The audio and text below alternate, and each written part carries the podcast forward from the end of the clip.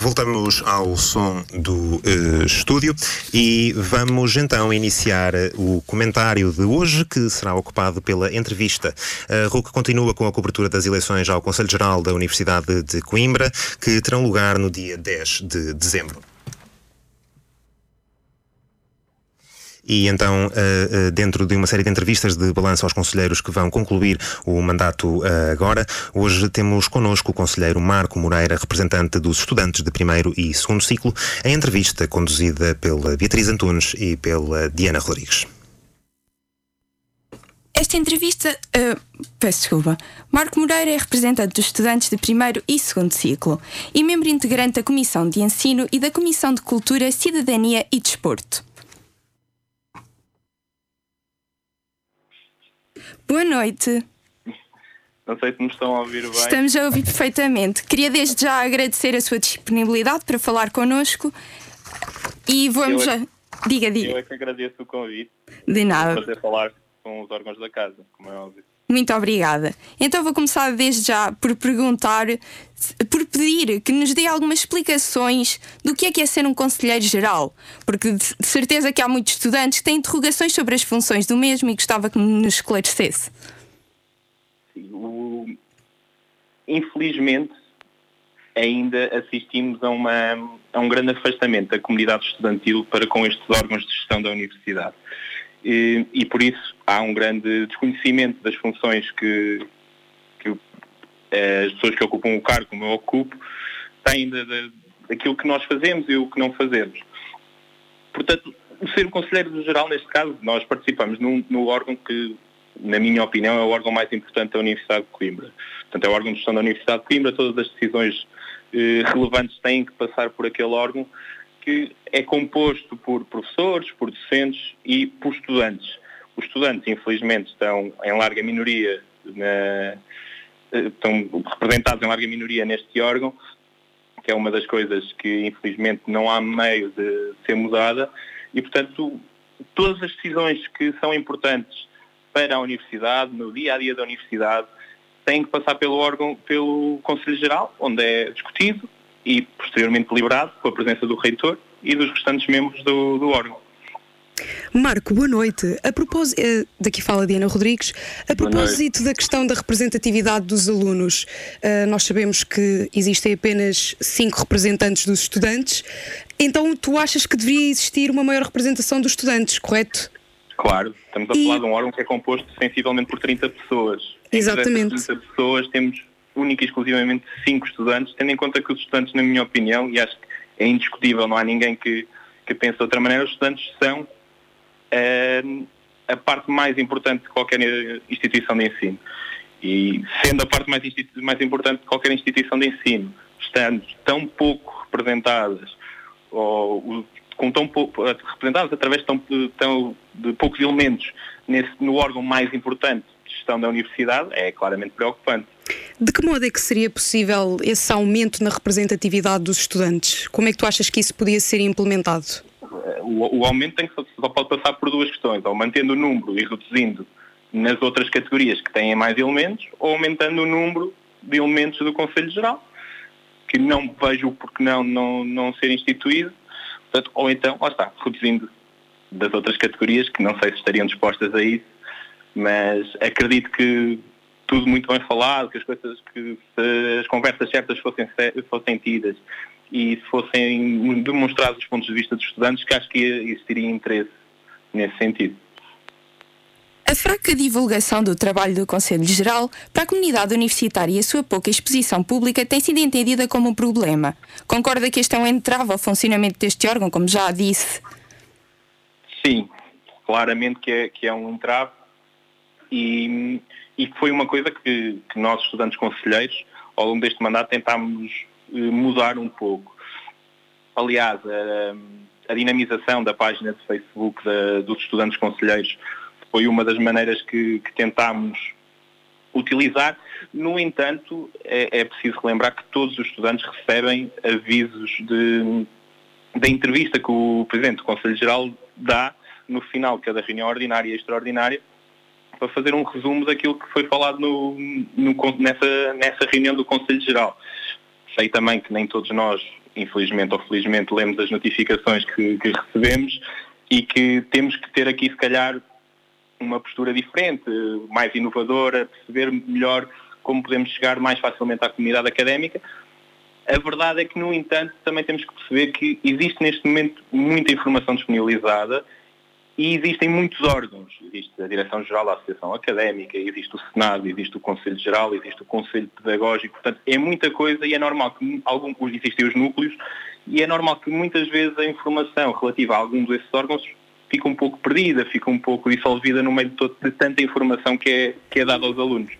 Marco, como é que tu achas que a divulgação de, este, de toda esta informação, de todas estas iniciativas, poderia ser mais direta, poderia ser mais transparente?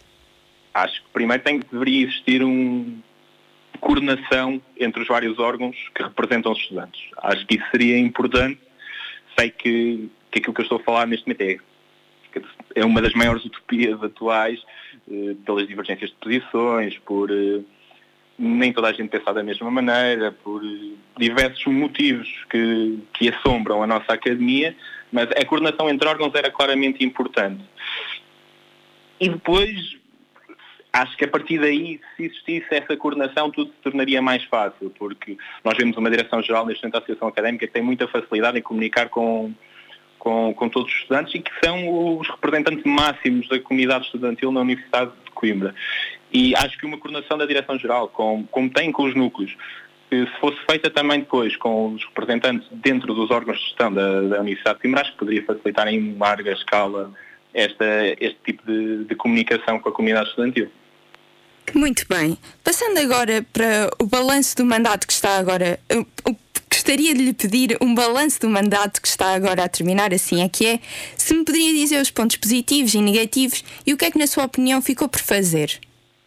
O primeiro ponto é, é preciso esclarecer que eu não fiz o mandato todo. No, a primeira metade do mandato foi feita pelo meu colega João Ferreira. Hum, é importante esclarecer também isso que o Conselho Geral funciona, os representantes do Conselho Geral não são eleitos da mesma maneira que são os, por exemplo, da Direção-Geral da Associação Académica de Coimbra ou os do, dos núcleos estudantes.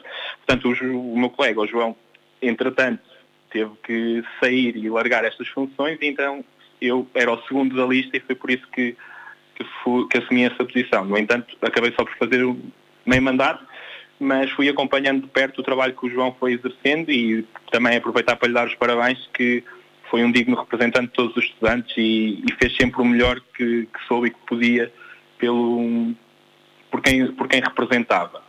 Relativamente aos pontos altos e, e aos pontos baixos, há, há aqui claramente uma divisão que tem que ser feita. A primeira parte porque na primeira metade do mandato houve um, um, tema central dentro do Conselho Geral, que esta é uma das funções do Conselho Geral, para quem não sabe, que foi a eleição do reitor.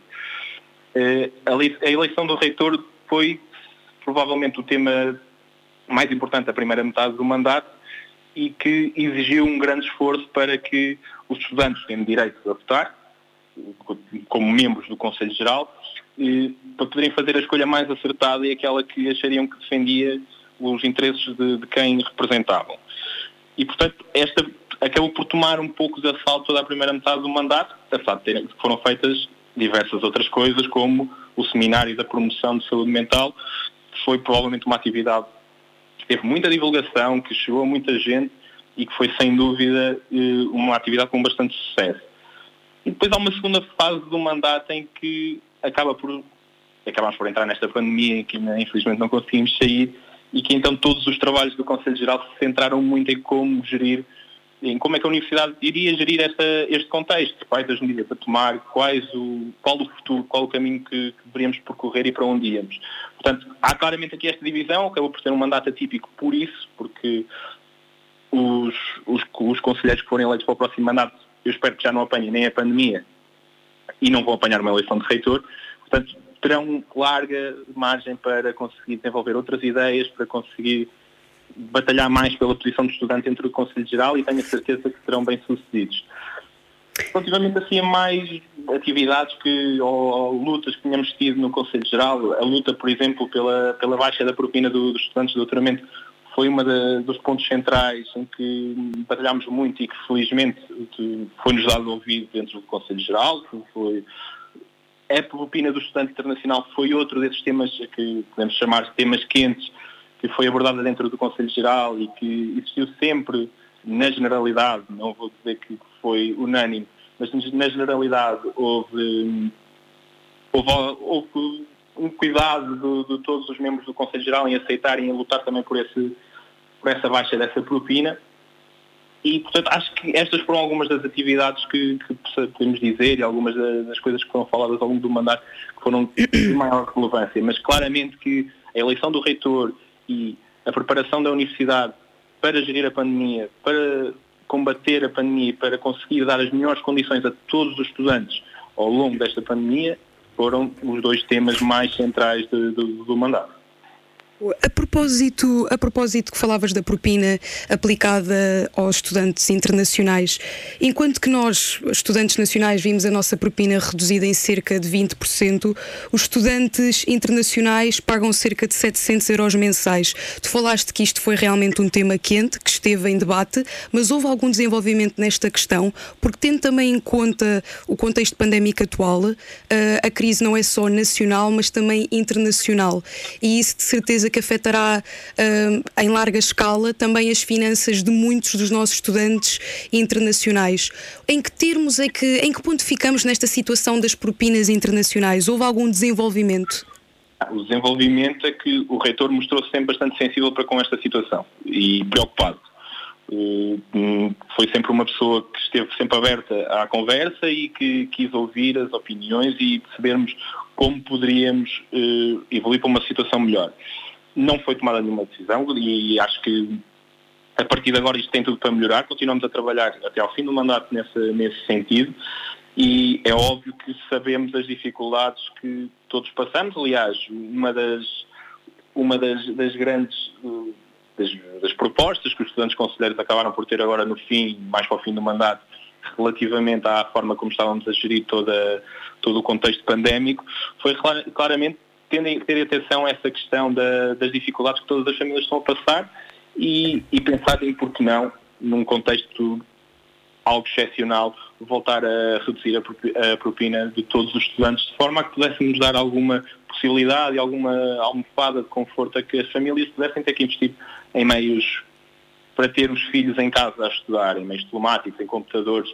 em condições melhores para que porque a verdade é esta, os estudantes, muitos dos estudantes neste momento não, não estão em Coimbra, não estão a, frequentar as aulas na universidade e isso acaba por exigir dos, dos, próprios estudantes outras condições, condições que muitos deles podem não ter em casa porque usavam os meios da, da, da universidade ou porque iam ter todas as refeições às cantinas e que, neste, e que a um preço mais acessível e que neste momento têm que estar em casa, voltar a fazer toda a vida em casa.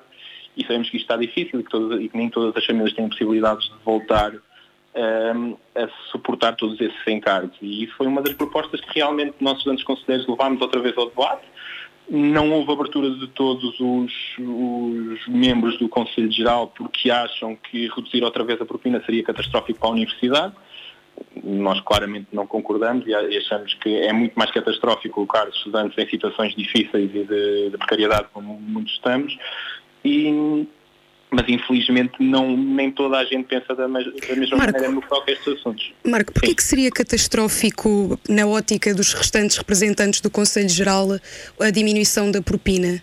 Isso, isso já serão questões financeiras e de, e de, de orçamentos que a Universidade tem. Como, como, é óbvio, a Universidade tem, tem o, o seu orçamento definido no início do ano, que conta com certas receitas, com certas despesas e na ótica de, de, alguns membros do Conselho Geral que acham que a universidade tem que dar, tem que dar dinheiro, tem que dar lucro, como qualquer outra instituição ou, neste caso, empresa, por assim dizer, porque acaba por ser um bocado uma ótica eh, empresarial da, da universidade e, nesse sentido, acham que baixar novamente a propina poderia ser eh, catastrófico para, para, a instituição em si, porque poderiam deixar de ter dinheiro para investir em instalações, ou poderiam deixar de ter dinheiro para pagar a professores e o resto de funcionários, o que não, na, minha, na, nossa, na nossa ótica não faz sentido. Sabemos que o reitor tem feito um esforço excepcional e toda a equipa reitoral para acompanhar eh, as exigências dos estudantes e para estar ao lado dos estudantes.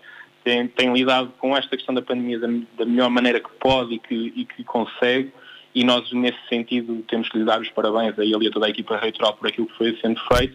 No entanto, lá está, achamos sempre que pode ser feito algo mais e, neste caso, claro. achamos que esta questão da educação da propina podia ter sido um passo importante, podia ter sido um, uma mensagem importante a nível nacional para passarmos de que estamos ao lado dos nossos estudantes. No entanto, eu sei também que há outras exigências que vêm dos ministérios, que vêm do, do governo, que nem sempre podem, nos podem facilitar esse caminho, mas claro, claro. Acho, acho que tudo é feito continua, continuando-se a batalhar e a não baixar os braços e tenho a certeza que os próximos conselheiros vão, vão continuar com esta luta. Tu falaste há, pouco sobre a questão das finanças e etc. Tu dirias que existe ainda entre os membros do Conselho Geral esta questão do regime fundacional? Assim, como eu, como eu comecei por dizer, eu não tive todo o mandato presente. Portanto, da minha, da parte, da segunda parte do mandato em que eu estive presente, não posso, não foi sequer abordada essa questão. Nunca foi abordada, direto ou indiretamente, essa questão do regime fundacional. No entanto, é óbvio que existiam pessoas que preferiam esse regime. Aliás, a votação que ocorreu na altura para, para onde se discutiu se passaríamos esse regime ou não, foi praticamente pública. Toda a gente soube que há pessoas que, que apoiam essa, essa ideia e podem depois transmiti-lo de melhor ou pior maneira para, para as ideias que tentam aplicar. No entanto, está, ideias como eu ter, nós tivemos, infelizmente, no, na minha opinião, porque acho que são é mau termos pessoas destas no, nos órgãos decisórios, porque temos uma pessoa que nos consegue dizer em plena reunião que eu sempre, neste caso um professor, que diz que sempre pagou as propinas dos filhos e que acha muito bem que sejam que, as propinas continuem a ser pagas, ele não, ele não está a pensar no outro prisma, que há pessoas que não têm dinheiro para pagar essas propinas e que não conseguem pagar essas propinas sempre a tempo e horas, e ele pensar só na, na vertente dele acaba por ser um bocado mal, é um pouco triste e deixa-nos um pouco revoltados enquanto estudantes porque sabemos que temos muitos colegas a passar por dificuldades, que há muitos colegas que às vezes têm que abandonar o ensino e têm que abandonar a universidade porque não têm possibilidades de continuar a estudar e isso deixa-nos revoltados porque sabemos que infelizmente não os conseguimos ajudar tanto quanto podíamos e os privilegiados que podem ajudar muitas vezes não os querem ajudar porque acham que o sistema funciona de uma certa maneira e tem que se beneficiar de certas pessoas e, e certas posições. Relativamente aos membros do Conselho Geral, que são simultaneamente representantes dos estudantes e funcionários da Universidade de Coimbra, não considera que isso leva a um conflito de interesses na tomada de decisões em prol dos estudantes? Qual é a sua opinião? É assim, eu. Temos que ver, por exemplo, que os professores também são, estão enquanto representantes dos professores, também são funcionários, está um membro também que é funcionário, que é, que é representante dos, dos funcionários, portanto, não, eu acho que eu não assisti, em momento algum, ao longo do mandato, uh, qualquer estudante que pudesse ter funções dentro da Universidade de Coimbra e que, por isso, não tivesse exercido uh, a defesa dos valores, dos, dos, valores e das ideias e de, dos interesses dos estudantes com toda a garra que, que podia ter uh, que, que podia ter feito. Não assisti em momento algum a alguém ficar coibido ou sentir-se coagido a não dizer aquilo que pensava ou não lutar por aquilo que acreditava, eh, simplesmente pela posição que ocupava. Se, se podem existir eventuais conflitos de interesse, poderão existir, no entanto, acho que isso deve ficar para quem está nessas posições, para avaliar da melhor forma e para decidir em conformidade. Eu, se estivesse nessa posição e se por algum motivo achasse que existiria um conflito de interesses, seria o primeiro a dar o passo em frente e a assumi-lo e, eh, em, em último caso, uh, demitir-me da minha posição de, de representante dos estudantes se achasse que não o estava a fazer na plenitude de, das minhas capacidades e a defender os meus colegas conforme eles merecem. Ou seja, tu consideras que é um exercício de consciência, é algo que diz respeito a uma opção e que deve ser a própria pessoa a tomar essa decisão por livre vontade, que não deve haver propriamente uma influência direta do Conselho Geral nessas questões. É isso? Acho que, é, acho que é difícil, acho que é difícil conseguirmos ter uma influência direta simplesmente pelo facto que eles são estudantes. E estar a limitar o exercício de, de, de, da concorrência deles a cargos, a cargos diversos. Por isso, uh, poderia ser, é, é, acaba por podemos entrar aqui numa, num caminho perigoso e, e algo lamacente. E acho que não era bom irmos por aí e acho que sim, que deve, deve partir sempre da, da, de, de, cada pessoa fazer, fazer esse exercício de consciência. Eu quero acreditar que as pessoas fazem esse exercício de consciência, porque se não acreditar nisso, as guerras e as lutas que temos que, que travar duplicam ou triplicam e acho que isso não seria positivo. Portanto, eu acho que sim que deve ser partir sempre de um exercício de consciência e acho que estarmos a ingerir nesse, nesse meio de proibir certos estudantes que por mérito, acho eu, que por mérito exercem funções numa, na universidade, eh, ficassem limitados em defender os, os colegas, acho que seria um pouco complicado de gerir. Sim, mas nós também não estamos só a referir-nos especificamente a estudantes, existem também funcionários, etc., que acabam por entrar nesta, nesta esfera. Um, partilhas de, é, é, o mesmo, é a mesma visão? Não, não estando a reger à volta do, dos estudantes. Achas que também nos restantes cargos e nos, no, nos casos que existem também deve ser um exercício de consciência? Mas eh, atenção, no caso dos funcionários, eu só posso ser representante dos funcionários se for funcionário. Portanto, logo a partir daí não dá para fazer eh, essa questão de dividirmos entre eh, possíveis interesses ou não, porque tu para ser representante dos funcionários tens que ser funcionário, tu para ser representante dos professores tens que ser professor da universidade. Portanto, isso são eh, condições sine qua non que sem elas não, não podemos, não, não podem exercer os cargos. O único ponto em que se poderia pôr isso seria claramente nos estudantes. E como eu não acho que faça sentido, exatamente por isso que expliquei anteriormente, só poderíamos estar a discutir esta discussão relativamente a essas posições, portanto. Sim, sim, sim, claro. Mas passando então de uma luta mais interna para uma luta que todos nós também enfrentamos, que é a, a, atual situação pandémica, neste ano atípico, o que é que foi feito para além daquelas medidas que tu já referiste, tais como a tentativa da, das propinas, o acesso a equipamentos e tecnologias que permitam que os alunos assistam às aulas, etc. Uh, o que é que foi feito mais em prol dos estudantes de forma a, diminu a diminuir estas complicações geradas pela pandemia? Posso dizer que, por exemplo, antes todo o plano eh, delineado pela equipa reitoral para como abordar este novo ano letivo passou pelo Conselho Geral e, e em particular pela Comissão de Ensino da qual eu fiz parte e faço parte, e onde foi discutido ao, ao pormenor todo esse plano. E nós, no meu caso, eu e, e o meu colega que fazemos parte dessa, dessa comissão, demonstramos as nossas preocupações. Eu tive bastante preocupação com a qualidade de ensino, tendo em conta todas as, as normas que a universidade queria impor, que eram muito apertadas e que iriam diminuir largamente a qualidade do ensino.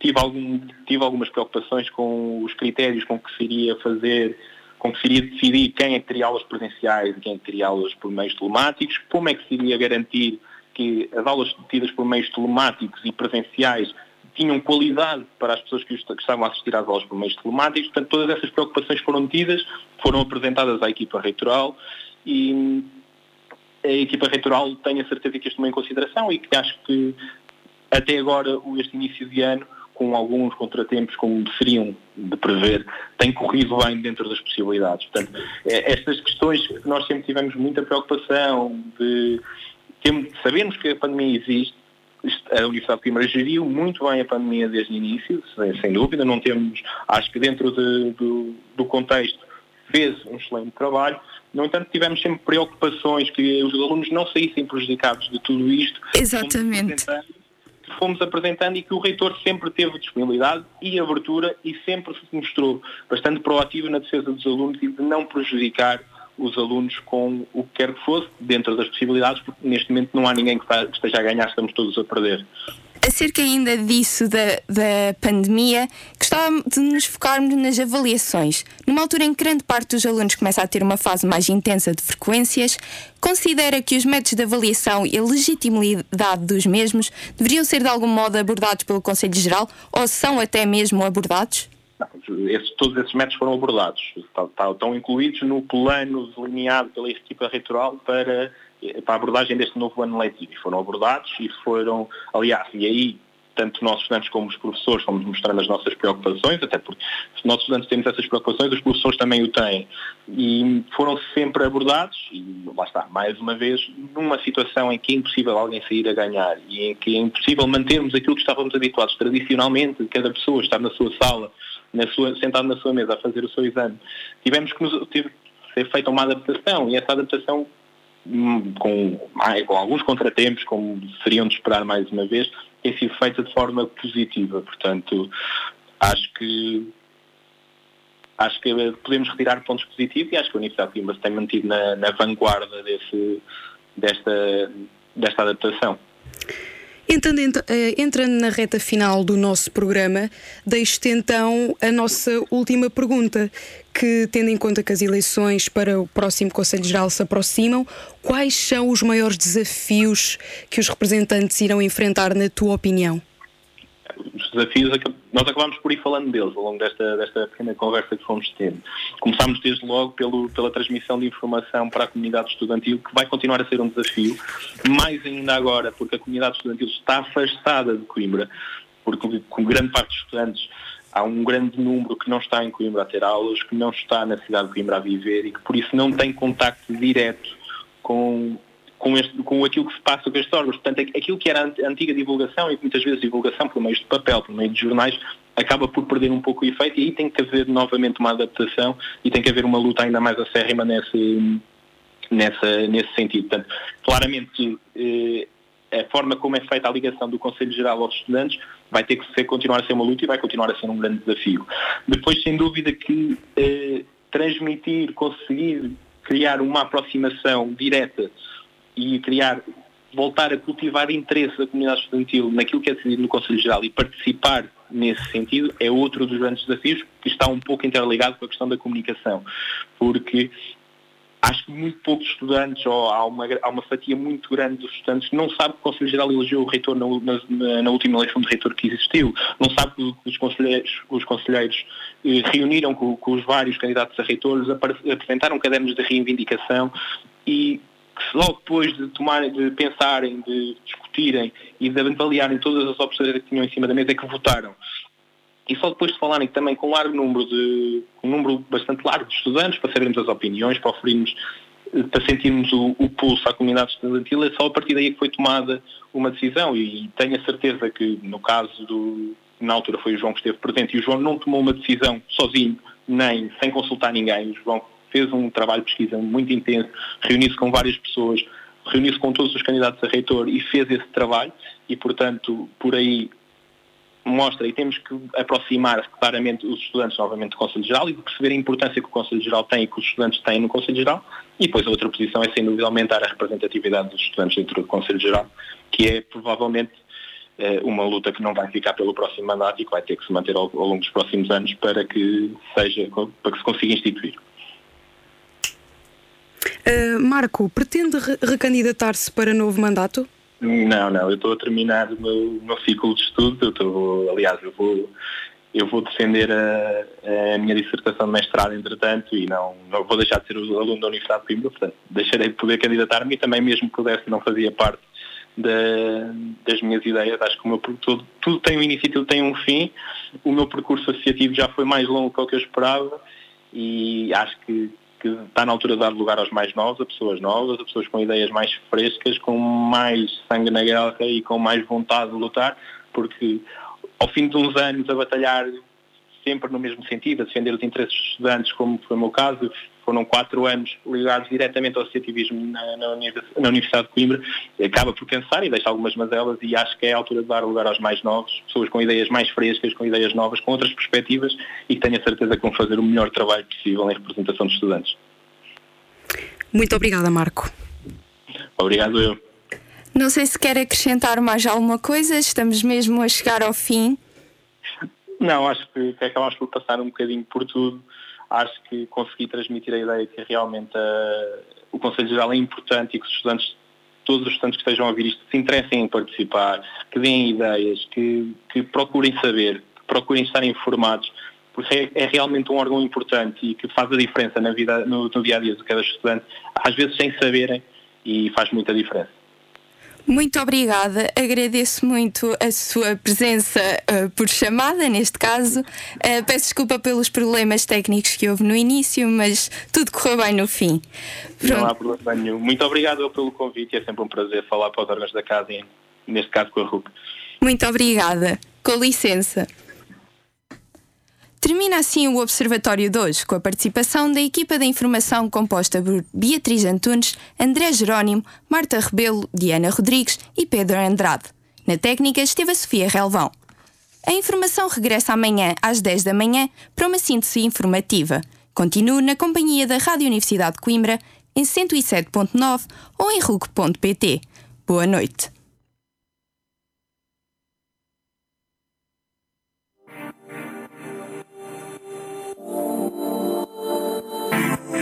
Observatório. Academia. Cidade. Política. Economia.